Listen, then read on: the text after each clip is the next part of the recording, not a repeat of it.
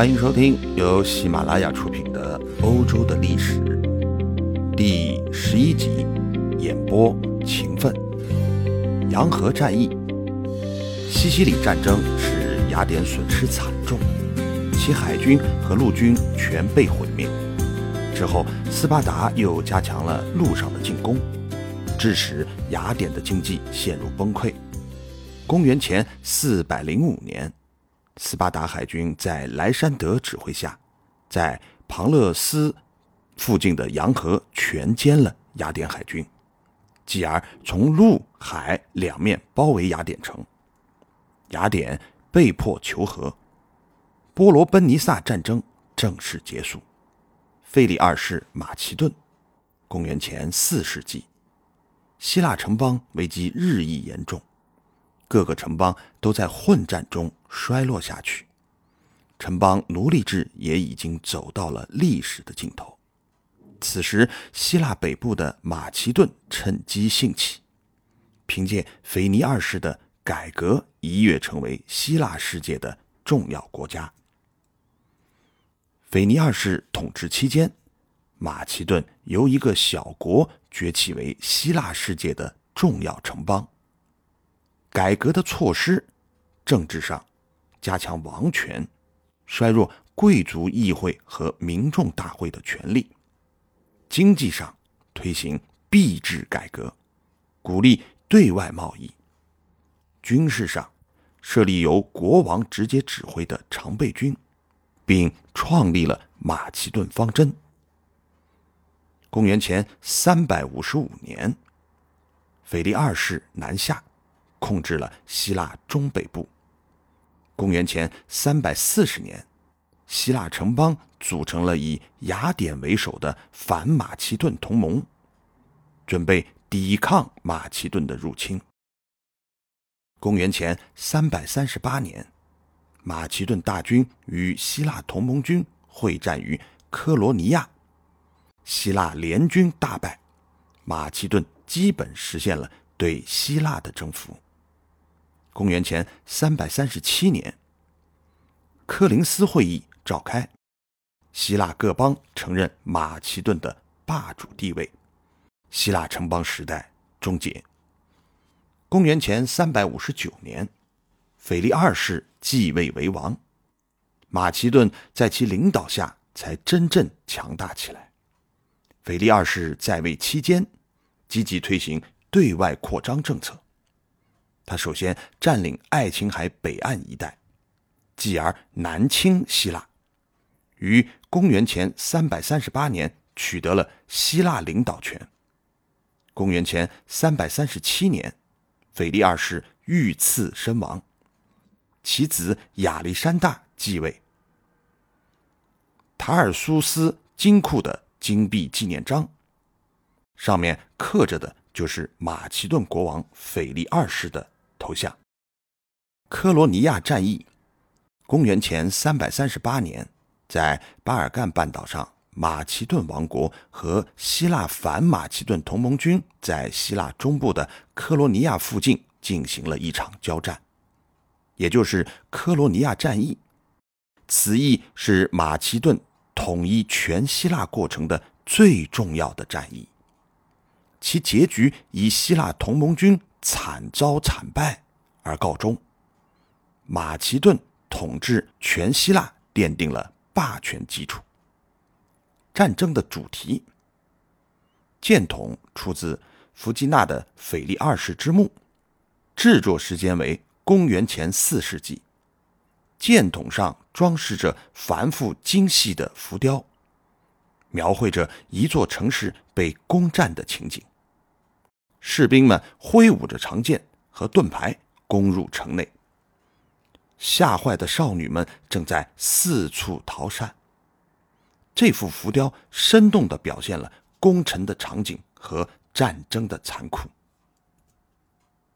亚历山大帝国，公元前三百三十六年，年仅二十岁的亚历山大被拥立为王。开始了他对希腊的铁腕统治。公元前三百三十四年，亚历山大亲率大军开始了历史上规模空前的十年东征。公元前三百三十一年，亚历山大大败大流士三世，成为波斯帝国新的统治者。随后，他继续挥师东进，大军的铁蹄一直到达印度河流域。公元前三百二十四年，亚历山大班师回到巴比伦，并定都于此。东征结束，亚历山大帝国建立。公元前三百二十三年，亚历山大突患热病去世。死后，帝国将其领队瓜分，最终形成了塞琉古王朝。托勒密王朝和詹安提科王朝三国鼎立的局面。亚历山大帝国，亚历山大帝国的东侵，在公元前三百三十四年春，亚历山大率军东征，在小亚细亚克拉尼库哈和波斯交战，波斯军溃败。公元前三百三十三年。亚历山大与大流士三世会战于叙利亚的伊苏斯城郊，大流士弃阵而逃，波斯大军随之崩溃。公元前三百三十二年，亚历山大攻陷腓尼基的推罗，之后进入埃及，并被埃及人尊为埃及法老。公元前三百三十一年春，亚历山大再度北上。与大流士三世在高加美拉进行最后的决战，大流士再次落荒而逃，亚历山大成为波斯帝国新的统治者。征服波斯后，亚历山大继续东进至印度河流域。公元前三百二十四年，亚历山大回到巴比伦，并定都于此。东征结束。帝国的建立和分裂，大约是在公元前四百七十八年至公元前四百四十九年。亚历山大建立了一个横跨欧亚非三洲的庞大帝国，客观上第一次把东西方部分世界连为一体。公元前三百二十三年，亚历山大病逝，帝国分裂成塞琉古王朝。托勒密王朝和安提克王朝。公元前三百三十四年，亚历山大东渡经达达尼尔海峡，与波斯军相遇在格勒尼纳库河，双方随即发生了一场激战。最后，由于波斯王大流士三世的轻敌，导致了波斯骑兵溃退，亚历山大取得了第一场战争的胜利。伊苏斯战役，公元前三百三十四年到公元前三百三十二年，亚历山大征服的地方从黑海扩展到尼罗河流域。公元前三百三十三年，他率兵南进，与大流士三世会战于叙利亚的伊苏斯城郊，在此战中大败大流士。之后，亚历山大占领了腓尼基的城邦布比洛和西顿。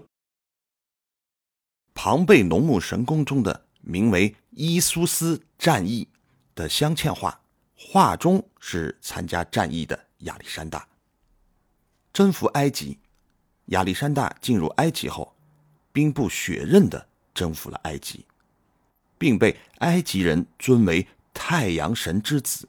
法老的合法继承人，受到当地贵族的热情欢迎。他与祭司达成协议，享有法老的权利。卢索尔神庙改成教堂后，教堂内壁上刻有法老装扮的亚历山大，他正向前面的古埃及触目神致敬。攻占巴比伦。公元前三百三十一年，亚历山大再度北上，与大流士三世在亚述古都尼尼微交经的高拉美拉进行最后的决战，史称高加美拉战役。亚历山大从容布阵，奋勇冲杀，大流士再次落荒而逃，包括波斯都城巴比伦和苏萨在内的半壁江山落入了亚历山大之手。亚历山大攻占巴比伦的场景，大流士落荒而逃，波斯不再抵抗，打开了巴比伦的城门。亚历山大大凯旋。公元前三百三十年，亚历山大成为波斯帝国新的统治者。但是他对外扩张的野心并未得到满足，他在中亚转战三年。于公元前三百二十七年进入印度西北部，很快征服了当地各邦。但是由于他当时继续打算东侵时，遭到部下的强烈反对，只好班师回朝。公元前三百二十五年，亚历山大回到巴比伦，并定都于此。自此，十年东征结束。画家勒布朗绘制的油画《亚历山大凯旋》，取得了胜利的亚历山大头戴战盔，目光目垂，俯视着战车下对他欢呼的民众。宫廷礼仪，为了巩固自身的统治，亚历山大被征服地区都以合法继承人自居。他恢复了波斯的宫廷礼仪，让大家接受正式召见的礼仪。